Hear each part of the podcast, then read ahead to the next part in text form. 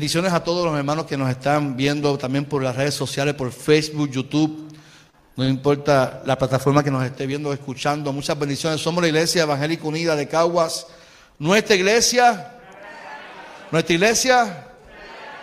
Y esperamos que se esté gozando también en su casa, allá donde nos esté viendo. Siempre es bueno recibirlos aquí. Así que si no está en su casa, eh, se pare el próximo domingo y venga para acá, para la casa del Señor, donde acá eh, tenemos café para usted a un dólar. Amén.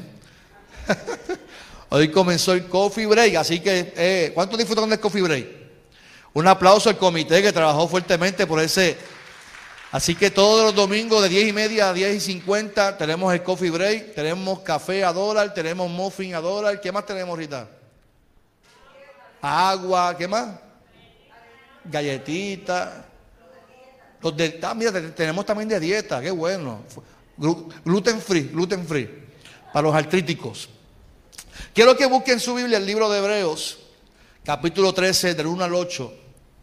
El tema de hoy, nunca te dejaré desamparado. Quiero que se lo repita que está a su lado. Nunca.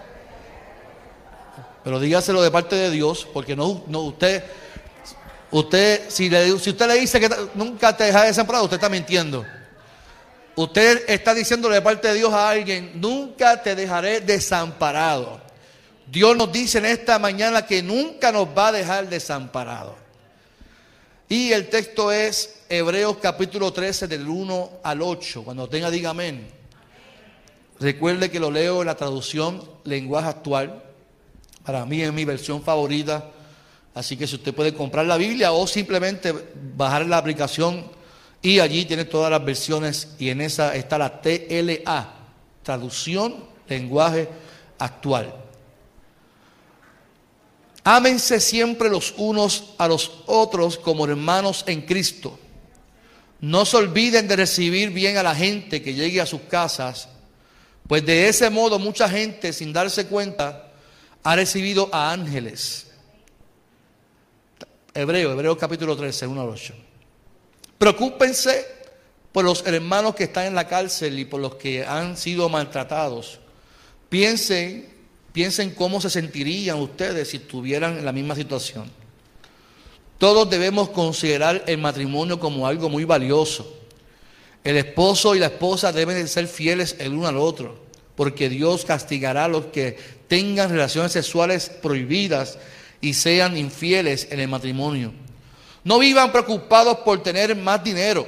Estén contentos con lo que tienen, porque Dios ha dicho en la Biblia, dígalo conmigo, nunca te dejaré desamparado. Por eso podemos repetir con toda confianza lo que dice la Biblia. No tengo miedo, nadie puede hacerme daño porque Dios me ayuda. Piensen en los líderes que les anunciaron el mensaje de Dios, pues ellos confiaron siempre en Dios. Piensen mucho en ellos y sigan su ejemplo. Jesucristo nunca cambia, es el mismo hoy, ayer y hoy y siempre. Señor, en esta mañana te damos gloria y honra por tu palabra. Estoy convencido de que va a ser de edificación para cada hermano y hermana. Bendícele, Señor, y que nuestras vidas sean transformadas por tu Espíritu Santo. En el nombre de Jesús, ya conmigo, amén, amén, amén. El autor de los Hebreos tomó esta carta para dar consejos. Yo creo que está siguiendo el modelaje de Jesús. Jesús en muchas de, sus enseñanzas eran consejos que se le daba a sus discípulos, a sus seguidores. Y cuando uno aconseja a alguien es porque usted ya pasó, experimentó esa experiencia, o sea que usted ya adquiere una sabiduría. Y la sabiduría no es para darnos golpes en el pecho. La sabiduría no es para humillar a otros, la sabiduría es para compartirla y que otros se beneficien y se edifiquen de lo que ya uno experimentó. La sabiduría es producto de una buena inteligencia emocional, de los procesos de la vida, de la educación adquirida. Y a mí me gusta el hecho de que la sabiduría es parte de los procesos que hemos vivido porque de los tropiezos, de los fracasos, adquirimos sabiduría. O sea, cada vez que usted y yo fracasamos, no son procesos para quejarnos, sino son procesos para aprender. Usted me está escuchando esta mañana. Cada vez que usted fracasa en algo, usted está aprendiendo algo nuevo. Usted está adquiriendo una información que no tenía, por eso fracasó. Por lo tanto, tome los procesos de la vida como procesos de crecimiento para adquirir sabiduría. Amén. Y no podemos pasar o no podemos dar algo que no hemos vivido. No podemos eh, dar algo que no tenemos y mucho menos aprendido. Lo que damos es porque lo tenemos y queremos compartirlo con los demás. Y aquí vemos que en el libro de los Hebreos, la carta de los Hebreos, hay una necesidad en esta carta en específico. Y en la comunidad de los Hebreos había un problema que ellos experimentaban, tanto internos como externos. Problemas de idolatría que iban en contra de la fe cristiana. Recuerde que está hablando de una gente que, tenía una fe, se le transformó su fe por la fe en Cristo, pero todavía tenían arraigados idolatría, algunos elementos que van en contra de lo que nosotros creemos. Porque nuestra fe cristiana nos prohíbe idolatrar eh, elementos. Por allá alguien trajo hoy a la diosa de, los Efesos, a Diana, ¿tienes por ahí? ¿Está allá? Yo, yo no quiero cosas inmundas aquí. Para la clase, eh, Fernando trajo, y, la gente idolatra ese tipo de elementos. Y en los hebreos eh, existía ese tipo de problemas, problemas de idolatría, de, la fe de actitudes que van en contra de lo que nosotros profesamos. Y entre todos los problemas que existían, esta situación era peligrosa porque había la posibilidad de que la gente se desviara de su fe. ¿Ve? Y eso es un problema porque si alguien profesa su fe en Cristo y hay elementos que nos llevan a desviarnos de la fe, es un problema. ¿Y quién es el que tiene que atacar eso? El líder. Pablo, en el caso decimos, Pablo, el autor, eh, ataca el problema.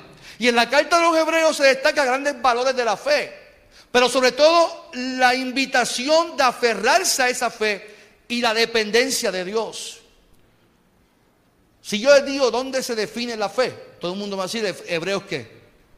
Hebreos 11, que dice, la fe es la certeza de lo que se espera, es la convicción de lo que.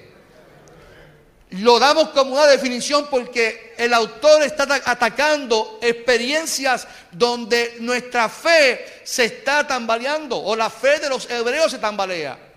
Y había que dar consejos, había que definir lo que es la fe. La gente se desespera, la gente se, aferra a experiencias y que, los llevan a desviarse de lo que creen. Yo constantemente lo, predico y, lo intento decir constantemente. Nosotros no podemos vivir bajo las circunstancias porque eso nos afecta. Si yo veo mis circunstancias de hoy, mi fe es amaqueada. Pero la promesa me invita a mí a creer y a, vivir una vida alegre a pesar de mis situaciones y mis experiencias. Si yo vivo por mi experiencia de hoy, vivo en depresión, en crisis, afectado emocionalmente, pero los que viven en su fe y dependencia de Cristo, viven alegres y bien regocijados en el Señor. Si hay un problema, pues entonces vamos a trabajar los consejos para que los mismos lleguen al subconsciente y cree el efecto de cambio de actitud. Yo no creo, yo no creo que la gente se cambie o cambie su manera de vivir así porque sí. Y, hay un refrán que dice que la gente no crece por cabeza ajena. No aprende. Gracias. Yo, en este momento mi, mi mente está... No aprende por cabeza ajena. O sea, las experiencias los lleva entonces a aprender. Pero la gente también recibe información que se queda en el subconsciente y eso va trabajando en la vida del ser humano y cambian su manera de vivir. Y lo que está haciendo el autor en los hebreos, le está dando una serie de consejos en el capítulo 13, estoy diciendo, ¿verdad? Estamos en el capítulo 13. Le está dando una serie de consejos que para mí son importantes y que son pertinentes en este tiempo. El primer consejo que le da es que sean hospitalarios. Y a mí me encanta eh, eh, ese primer consejo porque cuán importante es hacer sentir bien a la gente. Eso cae en nuestra casa, en nuestra iglesia. Cuán importante es recibir a los que nos visitan con alegría, dice el consejo, el autor. Cuán importante es amarse los unos a los otros. Algo que no podemos pasar por alto es el amor y el respeto hacia los demás, mi amado. No podemos pasar por alto eso. No podemos pasar por alto. Si nosotros nos amamos, tenemos que recibir a todos por igual. De hecho, en la clase de, no creyentes de hoy, hablábamos sobre que somos parte de un cuerpo en Cristo y la diferencia que hay en el cuerpo de Cristo. Y lo importante es que todos se sientan parte de ese cuerpo de Cristo. Si nosotros no tratamos con amor a las personas, ¿cuál sería entonces nuestro testimonio? Si yo no trato con amor a las personas, ¿cómo sería mi testimonio en, Cristo? Si usted no ama a las personas y no es hospitalario con las personas, ¿cómo es nuestro testimonio? Porque nuestro testimonio no es coger un micrófono y predicar la palabra. Nuestro testimonio no se fundamenta en lo que yo pueda decir, sino en lo que yo pueda ¿qué? hacer. Por eso el primer consejo es sean hospitalarios. O sea, que cuando llegue gente a tu casa, cuando llegue gente, usted la reciba como lo que son. Gente de Dios, gente buena. Ah, que piensan distinto a usted, pero qué bueno. Hay gente que es fácil de amar, pero hay gente que son difíciles de amar. Que uno dice, Señor, ilumínalo o elimínalo, son bromas. Nunca ahora sí, por favor. Hay gente que es peor y dice, extermínalo, Señor, extermínalo. No, no. Hay gente que juega con tu paciencia que simplemente están en tu vida con un propósito, jeringarte la vida. Amén, dígame por eso, por favor. O jeringar la paciencia a los demás. Y hay gente que son así. Hay gente que son difíciles de amar. Y el mismo Jesús enseñó a sus discípulos la importancia de amar al que, que piensa igual como el que te jeringa la vida. De hecho, en la Santa Cena allí estaba Judas al lado de Jesús. Jesús sabía que él lo iba a entregar. Y Jesús allí con, todo amor y paciencia le dio los elementos de la cena diciéndole, el perdón de Dios también es para ti. Ah, llegase Jesús boricua, hijo del diablo, te vas para el infierno. Me vas a entregar, ojalá te pase un trozo por encima. Pero cuando Jesús es el centro, se convierte en nuestras vidas como un testimonio vivo de lo que Jesús hizo en nosotros. ¿Cuántos dicen amén?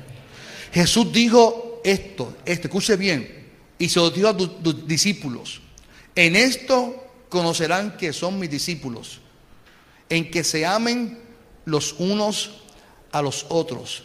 O sea, la identidad de cristiano o la identificación de que ellos eran sus discípulos no era por cómo vestían, no era por cómo hablaban, no era cómo se peinaban los que tienen pelo y se pueden peinar todavía. No era cómo ejecutaban, era cómo se amaban. En esto la gente conocerá que son mis discípulos. Hay una ley, una regla que usted y yo tenemos que ser parte de nuestra vida. Ser hospitalarios, amar a la gente. Que todo el que entre en nuestra iglesia se sienta amado, recibido. Porque no importa, mira, vamos, voy, a coger un ejemplo a Diel. Adiel me dice así. Adiel, cuando habla con él, le dice: Es que yo me siento aquí como si yo llevara años en esta iglesia. Y cuando alguien te dice eso es porque la iglesia hizo su trabajo. Porque se siente parte de una iglesia donde nunca había venido. Y cuando alguien se siente importante es porque la iglesia fue hospitalaria. Y debemos ser hospitalarios con Adiel, con, con el deambulante, con cualquier persona que entre por esta iglesia debe sentirse amada, querida, porque en eso conocerán que son mis discípulos, que ustedes se amen y sean hospitalarios, que se reciban con amor en el nombre del Señor. El texto dice que la gente entienda que quienes recibieron fueron ángeles. Era la comparación que hace el autor, que lo compara con, ángeles, que recibieron ángeles, hay que, que se sientan queridos y amados por Dios. El otro consejo que le da el autor a los hebreos yo resumo que tienen que ser empáticos. Una de las características de un cristiano debe ser la empatía.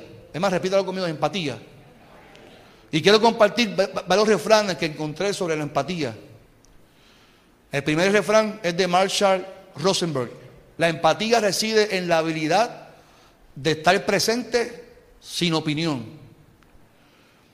Segundo refrán, la verdadera compasión no consiste en desear ayudar a aquellos que son menos afortunados que nosotros, sino en darnos cuenta de nuestro parentesco con todos los seres. O sea, es aquí interesante, o sea, entender que esa puede ser tu familia. Mira con los ojos de otros, escucha con los oídos de otros y siente con el corazón de otro. Otro refrán de Madre, Teresa Calcuta, si juzgas a la gente, no tienes tiempo para amarlas. Daniel Goldman, que para mí es uno de mis favoritos sobre inteligencia emocional, si no tienes empatía y relaciones personales afectivas, no importa lo inteligente que seas, no vas a llegar muy lejos. Y por último, que para mí es más importante, lo opuesto al odio no es el amor, es la falta de empatía. Y yo creo que la gente habla sobre el amor y el odio, pero la empatía es muy importante y el autor lo trabaja muy bien el autor dice, amen a los que están en la cárcel, a los que están oprimidos, visítenle. Y le dice más, le dice, pónganse en el lugar de ellos. Y eso es empatía. La gente habla de compasión y compasión yo sentir lástima por la persona. Pero empatía es yo ponerme en el lugar de la persona. Y cuando yo me pongo en el lugar de la persona, la invitación de mi sentimiento es actuar para que esa persona se sienta amada, querida por Dios. Y el texto da eh, un consejo poderoso. Preocúpense por los hermanos que están en la cárcel y por los que han sido maltratados. Hay un mal del creyente que solamente queremos bendecir a los que son de la iglesia. No, no, a los miembros, a los miembros. Yo no creo en eso, hermano. Eso sería, ser elitista, exclusivista. Jesús no fue exclusivista ni elitista. Jesús no trabajó solamente con los discípulos. Jesús trabajó con cinco mil que los discípulos querían despachar. Jesús se entregó para que todo el mundo recibiera ese perdón. Ah, las iglesias quieren solamente para los miembros. La Santa Cena para los miembros. Esto para los miembros. Las ayudas para los miembros. ¿Y dónde está la gente que tienen necesidad. El autor dice, preocúpense por la gente que la gente, el mundo ha despreciado. Preocúpense por la gente que ha sido maltratada. Preocúpense por la gente que ha sido víctima de bullying. Preocúpense por los ancianos que están en nuestro alrededor, que están solos en sus casas. Preocúpese por la gente, por los matrimonios que están siendo víctimas de violencia doméstica. Preocúpese por la gente de ambulante que está sin comer. Preocúpase por la gente que está pasando necesidad. El cristiano tiene, tiene, una responsabilidad de estar pendiente a los necesitados para darle servicio, iglesia. Esto no es una responsabilidad para unos pocos, es responsabilidad de la iglesia. Es la iglesia la que está llamada a bendecir a los que están en necesidad, punto. El problema es que los hemos delegado esa responsabilidad al gobierno y a los artistas. Ah, que el gobierno sea quien ayude. Que el gobierno sea quien le dé a la gente. Que el gobierno y el gobierno y el gobierno. Es la iglesia la que tiene que servir. El, peso es sobre la iglesia. Cristo representa la iglesia. Y nosotros somos los llamados a bendecir a nuestras comunidades, a dar alimento al que no tiene, a velar por los presos. Ah, que lo bregue el gobierno, los corruptos, eso. Entonces yo veo a los artistas que, hacen caravana y dan, y dan, y dan, y dan, y los gobiernos, y la iglesia metía dentro del templo cantando. Y la iglesia metía y pendiente de, cómo viste la gente y de cómo, y cómo se hacen las cosas, y de bobería, hermano, y cómo se pintó el, portón. Yo recuerdo, a mí nunca se me olvida, una asamblea que yo tuve, eh, que las mociones eran de que querían el portón pintado chinita, no esta iglesia, otra. Y otros, no, yo me pongo eso porque la reja debe ser tal color. Y yo decía, pero no, yo estoy metido en el club de leones. Y la. eso fue del corazón. Y yo me pregunto, la gente pide el tiempo en una asamblea para saber qué color va a pintar el templo cuando hay tanta necesidad y que la iglesia debe de crear un proyecto para bendecir a la gente. Y nosotros tenemos el deseo de, pelear por, por cosas que... No, mi amado, preocúpense. Preocúpense por los que están en la cárcel, por la gente que está en los hospitales, por la gente donde está la necesidad. Y el texto dice algo más profundo. Sean empáticos. Piensen cómo se sentirían ustedes si estuvieran en la misma situación. Porque fíjense que nosotros pensamos, porque esto no es problema mío. Si está en la cárcel es porque algo mal que lo paga el infeliz ese. Sí, porque así pensamos. Pensamos que si, alguien está en el hospital, pues, pues si está enfermo, vamos a orar y si vamos al hospital es para decirle, posiblemente, tú estás enfermo, que tienes que arrepentirte de tus pecados. ¿Sabes lo que es eso? Que alguien vaya a un hospital a visitar a alguien y para decirle que tú estás enfermo porque tienes que arrepentirte de tus pecados. Yo, yo, yo necesito como, que convertirme otra vez, porque a veces yo no entiendo cómo la gente pierde el tiempo en juzgar cuando nuestro llamado es amar.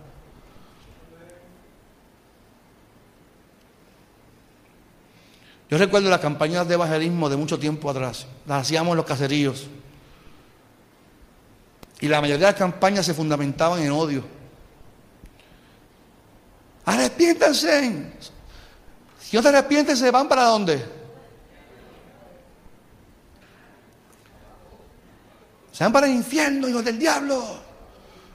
Y mencionábamos todo tipo de pecados que ellos hacían y que también la iglesia cometía. Entonces nuestro llamado es ser empático.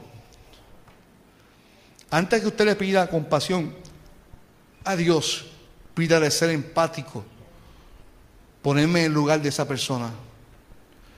Cada vez que usted vea a, alguien que se sienta marginado, póngase en el lugar de esa persona. ¿Cómo se siente esa persona? Cada vez que llega alguien a la iglesia que se sienta afligido, póngase en el lugar de esa persona.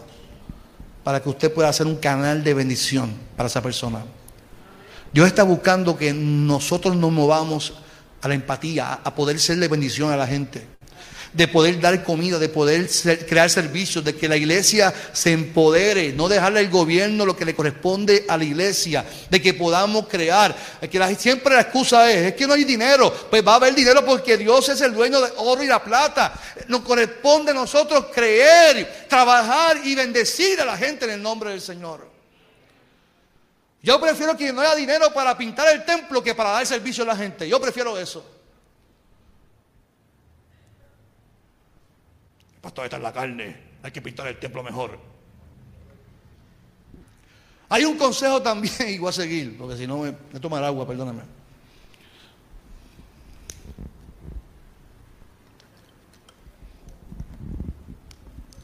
El autor sigue dando consejos. Y este tercer consejo es para los casados. Y en una sociedad que vivimos en este siglo XXI, que, donde el concepto familia yo recuerdo cuando yo estudié trabajo social, ya se estaba trabajando esa distorsión del sistema familia.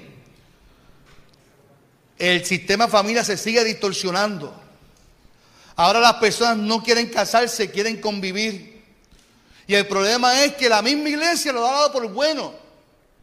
Y eso no está bien, mi amado. Dios estableció el matrimonio como una bendición.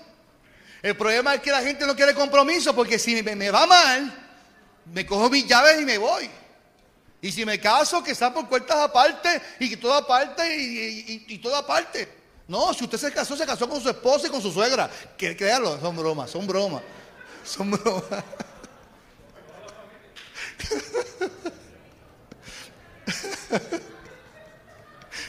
Ahí no hubo un amén, Fernando. Ahí no hubo un amén. Amen a su suegra. Jesús sanó la, suegra de Pedro y Pedro lo perdonó a Jesús. Así que el sistema familia es una bendición para la iglesia. Yo creo en el matrimonio. El texto dice, todos deben de considerar el matrimonio como algo muy valioso. Ese es el consejo que dice el texto. Todos deben de considerar el matrimonio como algo muy qué? Valioso. Y las personas dicen, es que si me caso, me salo. ¿Usted, ¿Usted ha escuchado de eso?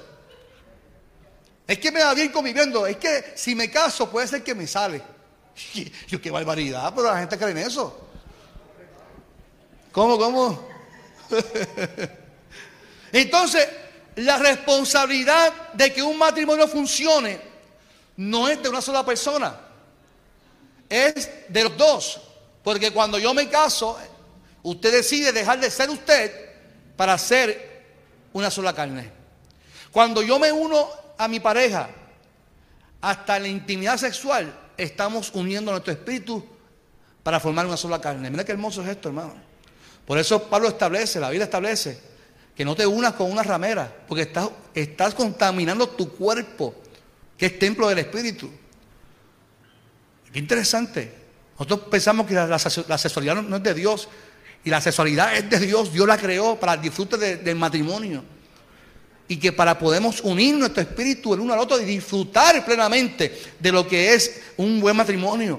El consejo a los casados que le da el autor es que ambos tienen que respetarse, que sean fieles el uno al otro. Pero vivir en una sociedad donde está el feminismo a todo, a todo su esplendor. Antes era el hombre que era infiel. Ah, porque somos los machos de la casa. ¿Cuántos, machos hay aquí? Machos masculinos, machos alfa.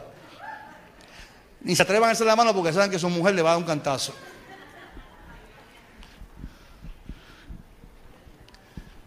Pero ahora con esto de libertad y feminismo, ahora son las mujeres también que están por ahí sueltas también.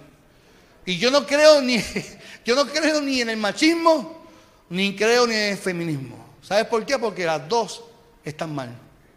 Yo creo en el respeto, creo en el matrimonio, creo que los dos tienen que respetarse. ¿Sabe una cosa? Cuando uno se casa, el enfoque debe ser que tu esposa es una reina. Mi esposa es una reina. Y yo tengo que tratarla a ella como una reina. Yo tengo que cuidarla como una reina, como lo que ella es. Ella es una reina, ella es mi reina. Y yo tengo que cuidarla, protegerla, es mi responsabilidad. Tengo que cuidar su mente, su corazón, su cuerpo, todo. Tengo que cuidarla a ella. Pero también ella, como mi, como mi esposa, tiene que ver que yo soy su rey. Mira que está, que tronco rey. Y Ruca dice que estoy vistiendo sexy. Pero Ruca lo dijo, pero Mira lo dijo, el pastor está sexy, sexy. Hizo así. Y yo dije, yo tengo que llamar a mi esposa a decir todo esto. Esto no puede, esto no se puede esconder. Ay, Dios mío. Es la primera vez que me dice que estoy sexy. Yo en mi, vida, ni mi mamá ni mi esposa me dice que estoy sexy. Mi autoestima está ahora mismo, mire.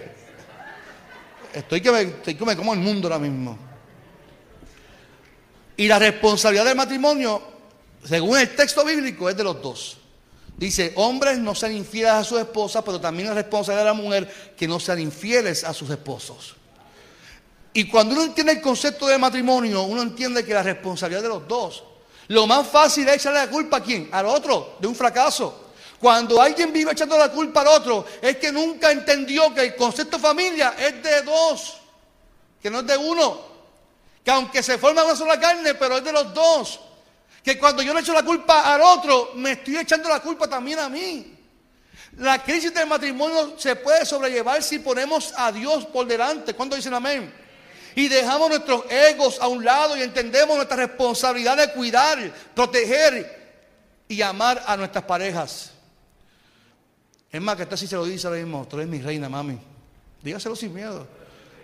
El mami no se lo dijo. Dígaselo sin miedo. ¿Cuál es el miedo de decirle, mami? Mi amor, eres mi rey. Mi rey, tú eres mi rey.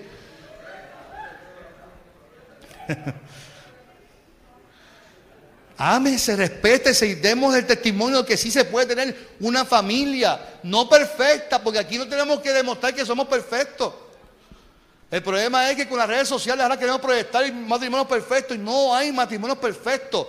Yo quiero decirle algo, todas las etapas del matrimonio, todas, todas, todas, todas, están en crisis. Crisis. Repita conmigo, crisis. Todas las etapas de matrimonio están en crisis. La adaptación, yo, yo la he contado aquí cuando yo me casé con Lilian, yo quería poner la olla adaptarme, adaptarse ella a mí, que yo dejo la tapa abierta. ¿Cuántos hombres dejan la tapa abierta? ¿Y cuántos dejan las tenis regadas? ¿Y cuántos dejan las medias acá? Y el hamper está aquí y la ropa la tira para allá. Amén, amén, amén. Se, pueden deshogar en confianza, pueden sacarlo de adentro. Hoy- es un día de sanidad, amén, de liberación. Entonces, entonces cuando esa primera etapa termina, que uno dice, pues ya conozco a mi pareja. Mira, hay gente que en la, primera etapa del matrimonio la gente piensa, realmente yo me casé con la persona correcta. Porque hay, hay, hay mujeres que piensan que se casaron con el príncipe azul, pero con quien se casaron fueron con el sapo. No se dieron cuenta de eso. Que por la noche piensan, y la mujer dice, Dios mío, pero con quién yo me casé. Tan lindo que era de novio. Y mira cómo se transforma de noche.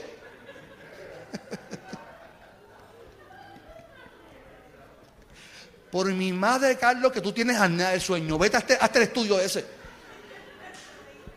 Estoy preocupada por ti. Pienso que te vas a morir todas las noches. Te quedas sin oxígeno. Me ha grabado para hacerme bullying. Y cuando termina la etapa de adaptación, que ya conozco, ya nos relajamos, entonces llegan los hijos. Entonces los hombres no entendemos que las madres tienen que, los dos cuidan a sus hijos, pero las madres tienen que amantar, que están dedicadas de salud. Y el hombre con su instinto carnal de tener intimidad. Y la mujer dice que no puedo, mi amor, porque pues, ah, tú me has cuidado a mí por el nena ahora. Otra crisis. A los hombres le dan celos por sus esposas, porque atienden más a sus hijos que a su, a su pareja. Ah, pero la gente no entiende eso porque no entienden las etapas de matrimonio. Que es normal que el hombre se sienta hasta descuidado. Pero para eso está el diálogo y hablarlo y llegar a un acuerdo. Ah, que ya pasé la, segunda etapa, llega la tercera etapa, que es cuando los nenes se van para a trabajar y se van de la casa, llega el nido vacío. Ay, me siento, me siento triste porque, porque súmale que se van los nenes para la casa y súmale que llega entonces la etapa de la mujer, donde un día eres joven y otro día sientes calentones, donde un día eres joven, pero un día sientes que te va a sofocar. ¿Y qué te pasa, mami? No sé, siento un calentón, nene, no sé qué pasa. ¿Estás reprendido? Un día eres joven y un día estás menopáusica. Y un día peleas con la humanidad. Ah, un día eres joven y un día te crees que eres teenager. Los hombres. Un día eres, eres joven, un día estás hablando de artritis. Un día eres joven y tus temas son el reumatólogo, el dermatólogo y, y- y- todos los oncólogos, oncólogos. ¿Cuántos han ido el oncólogo este año? Dígame. Los que no tienen que ir a su cita, no olviden ir a la cita al oncólogo. Hágase la prueba. Ah, que yo dije. Ay, Dios mío. Ah, pues qué bueno que usted ha ido a urologo, porque yo no he ido a urologo. ah, con razón, ¿no? Con razón no me lo ha hecho, así que yo, estoy viendo donde no era.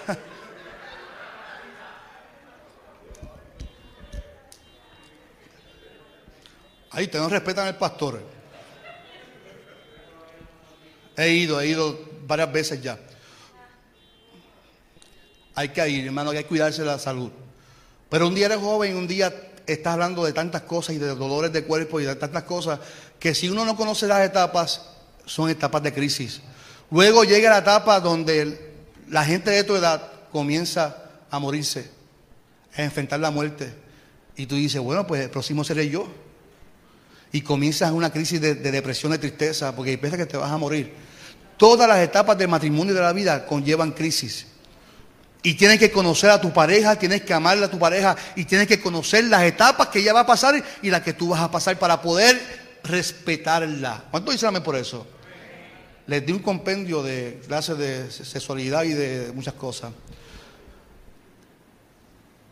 Así que nosotros tenemos que entender que el concepto familia es una bendición. La iglesia tiene que promover que eres, es una bendición el matrimonio. Es una bendición el matrimonio. Todas las etapas traen preocupaciones, traen cansancio emocional, traen desesperanza, traen conflicto, traen a veces problemas económicos. Entonces súmale a nuestras preocupaciones la inflación de la economía mundial. Súmale a las preocupaciones de la familia, súmale nuestros gobernantes que viven gobernando, los que hicieron favores y el pueblo que se fastidie. Súmale la criminalidad que sigue aumentando. Y hay que poner cámaras por todos lados. Hay que, vivir con un trastorno de persecución que alguien nos va, a nos va a arrastrar. Súmale también a todo esto la preocupación de la salud mental que sigue aumentando. Los hospitales de salud mental no dan abasto.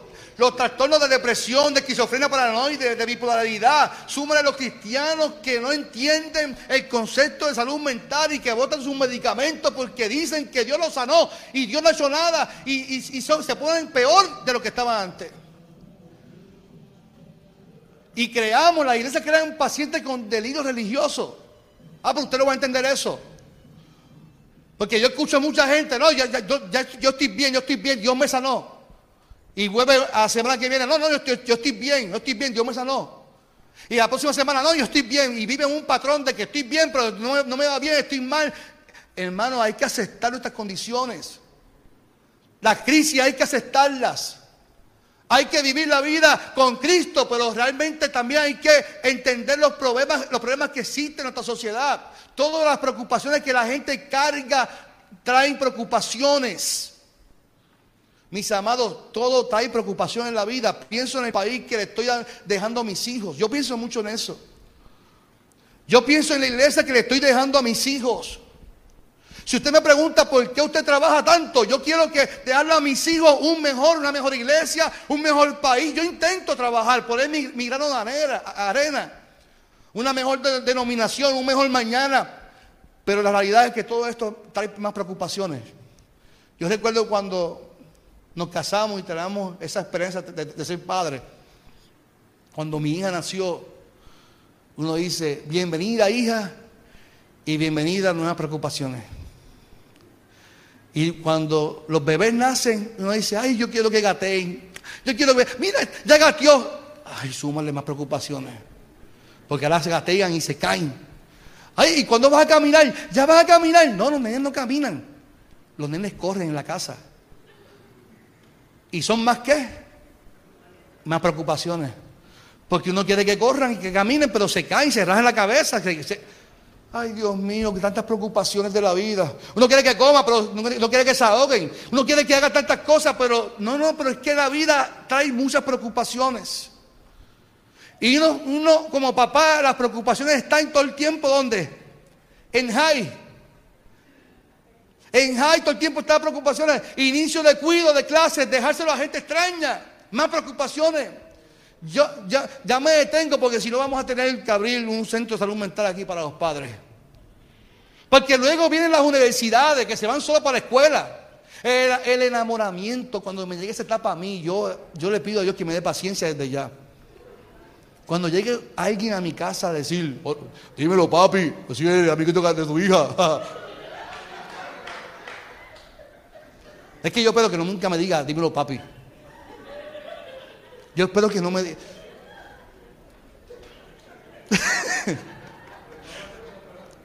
es que yo, yo, pienso que lo he dicho tanto que me va a pasar.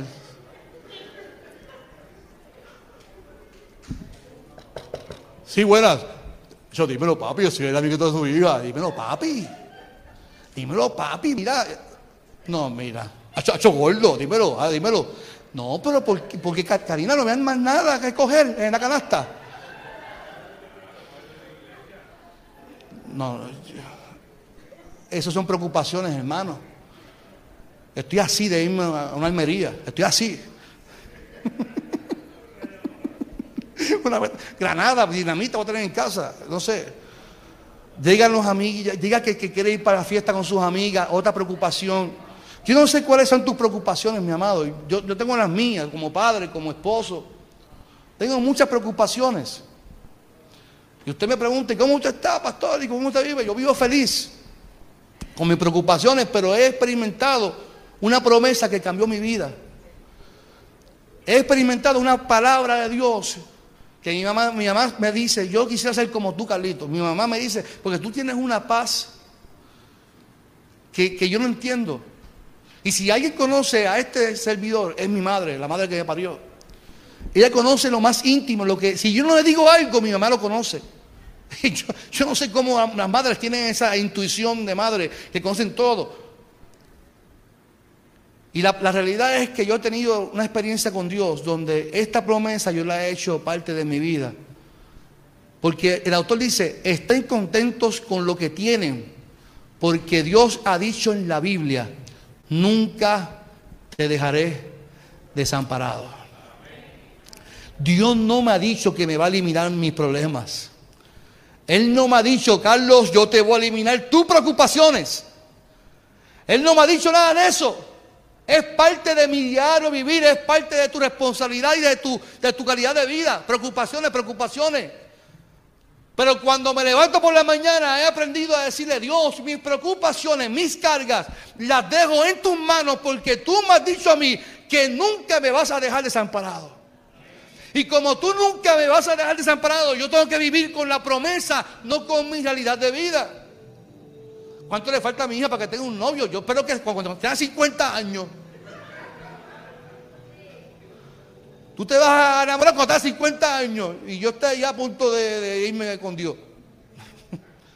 No, las preocupaciones siempre van a estar ahí económica, financiera, los proyectos de futuro. Pero hay una promesa que me dice a mí, Carlos, es que nunca te debe dejar desamparado. Marisa, eh, Alani, todo que está aquí, mi amado, mi amada, todas tus preocupaciones, pónselas en las manos del Señor. Todos hemos venido por esta puerta en algún momento dado, hoy posiblemente, llegaste aquí con tantas cargas y preocupaciones del día. De hecho, ¿desde cuándo no estamos en silencio y podemos escuchar la voz de Dios? ¿Desde cuándo no podemos estar en silencio sin pensar en otra cosa que no sea la promesa del Señor? No podemos estar en silencio porque estamos pensando que si dejamos la estufa prendida, que si dejamos la plancha prendida, que si tengo que comer, que si tengo que almorzar, que si tengo que hacer algo y tengo tantas cosas. ¿Desde cuándo no lloramos en el altar pensando y dando gracias a Dios por sus bondades y misericordia? Porque las, preocupaciones nos paralizan, nos dan una alerta, pero la promesa de Dios nos da libertad y nos, nos, invita a vivir confiadamente porque Dios nunca nos ha dejado desamparados. ¿Cuánto dicen amén? Yo no sé cuáles son tus preocupaciones hoy. Dios tiene promesa para ti en esta mañana, iglesia. Dios tiene promesa para ti, para tu familia, tiene promesa para ti, para tus hijos, tiene promesa para tus nietos, tiene promesa para tu generación. Solamente hace falta que pongamos nuestra esperanza y fe en Dios. De hecho, yo creo ya que las preocupaciones son normales, son hasta buenas porque me dan una alerta de vida, de que algo no anda bien. Pero esas preocupaciones tenemos que saber cómo manejarlas. Si no sé manejarlas, puedo caer entonces en una crisis. Y la crisis me lleva a mi crisis familiar, en una crisis financiera. Puedo caer en la crisis de la universidad, puedo caer en tantas crisis de identidad, tantas crisis, pero yo te digo algo hoy. Y te voy a recomendar algo que yo lo he puesto en práctica Busque un mentor, iglesia. Yo soy su pastor y cuantas veces usted quiere hablar conmigo, usted, yo estoy disponible para usted. Usted debe tener a alguien con quien usted deshogarse. Hasta decirle lo que, no, sabe nadie. Y que eso queda ahí. ¿Por qué? Porque usted se saca algo de adentro. El problema es que nosotros pensamos que si yo, creamos en, la rutina. Yo, le hago a Dios, yo me quita esto, ese sentimiento. No, no, tiene que buscar un mentor. Yo he buscado un mentor. Yo tengo a alguien con quien yo hablar y decirle la barbaridad de mi vida. Sin, que esa persona me juzgue, sin que esa persona me señale, simplemente me escuche. Usted debe de buscar a alguien, su pastor, yo estoy aquí para eso. A veces lo que necesitas solamente que te escuches, no que te juzguen. Yo me he dado cuenta que muchas veces tus cargas, y veo a los hermanos con tantas cargas y oro en secreto por ti, porque digo, no me voy a meter en su vida privada si usted no me autoriza y mucho menos si no deseas con, contármelo. Pero en la vida siempre bueno tener a alguien con quien simplemente yo pueda deshogarme. Las preocupaciones hay que dejarse de las manos del Señor, pero ¿cómo hago eso? ¿Cómo dejo mis cargas? Te pregunto, ¿desde cuándo no lloras en el altar hablando simplemente todo lo que sucede en tu día? ¿Desde cuándo no lloras en tu casa y derramas tu espíritu delante de Dios?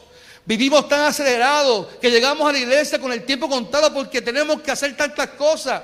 Cuando pensamos que tenemos que dirigir el tiempo de Dios, es un problema porque nunca vamos a ver cómo Dios quiere hablarle ni a mí ni a otras personas. Iglesia, Dios ha estado hablando durante estos meses a la iglesia. Yo no sé si usted me está entendiendo. Dios lleva tiempo hablando a la iglesia. El domingo yo no prediqué y la muchacha que cuando predicó, María Carmina, cuando comenzó yo miraba y decía, alguien le dijo algo a esta muchacha porque, pero mucha gente dijo, yo no sé qué está diciendo ella. Dios está hablando, repitiendo lo mismo a, la iglesia. Que muchas veces nos convertimos la, la, vida de la iglesia en tradición, en cultura, y se nos olvida que Dios es el dueño del tiempo de la iglesia y que Él quiere siempre mantener una relación de hablarnos a nosotros. Y que Dios nunca nos va a dejar desamparados. Él siempre estará ahí para bendecirnos. Escuche bien, Él es omnipresente. Y donde nos metamos, ahí Él se meterá con nosotros para ayudarnos. Él es omnisciente para romper toda maldición y levantarnos porque todo lo entiende. Hoy es un buen día, hay un buen día para dejar nuestras cargas en Dios, de poner nuestra confianza en Dios, porque Él nunca te dejará desamparado. Termino diciendo esto, y quiero que usted lo haga como una declaración. Y esto termina el autor diciendo esto. Busque el verso 6, búsquelo conmigo. Busque el verso 6. Y yo quiero que usted lo afirme conmigo hoy. Por eso podemos repetir con toda confianza lo que dice la Biblia. ¿Qué dice la Biblia? No tengo miedo. Nadie puede hacerme daño porque Dios me ayuda. ¿Cuántos lo repiten conmigo ahora? No tengo miedo. Nadie puede hacerme daño porque Dios me ayuda. Repítalo conmigo nuevamente. No tengo miedo. Nadie puede hacerme daño porque Dios me ayuda. ¿Qué tal si lo declaramos más fuerte, iglesia? No tengo miedo. Lo que están en Facebook, escríbalo ahí, en YouTube. No tengo miedo. Nadie puede hacerme daño porque Dios me ayuda. Iglesia, cada vez que caminamos, no tengo miedo. Nadie puede hacerme daño porque nunca me dejará desamparado. Voy a caminar siempre agarrado de su mano porque Él nunca me dejará desamparado. Oiga, y termina el texto diciendo porque Dios no cambia. Es el mismo ayer, hoy, mañana y siempre. Ese es el Dios que hoy está, habla tu corazón y te invita a que deposites hoy tus cargas, tus preocupaciones, porque Él no te dejará desamparado. Cierra tus ojos en esta mañana, iglesia. Cierra tus ojos en esta mañana, iglesia.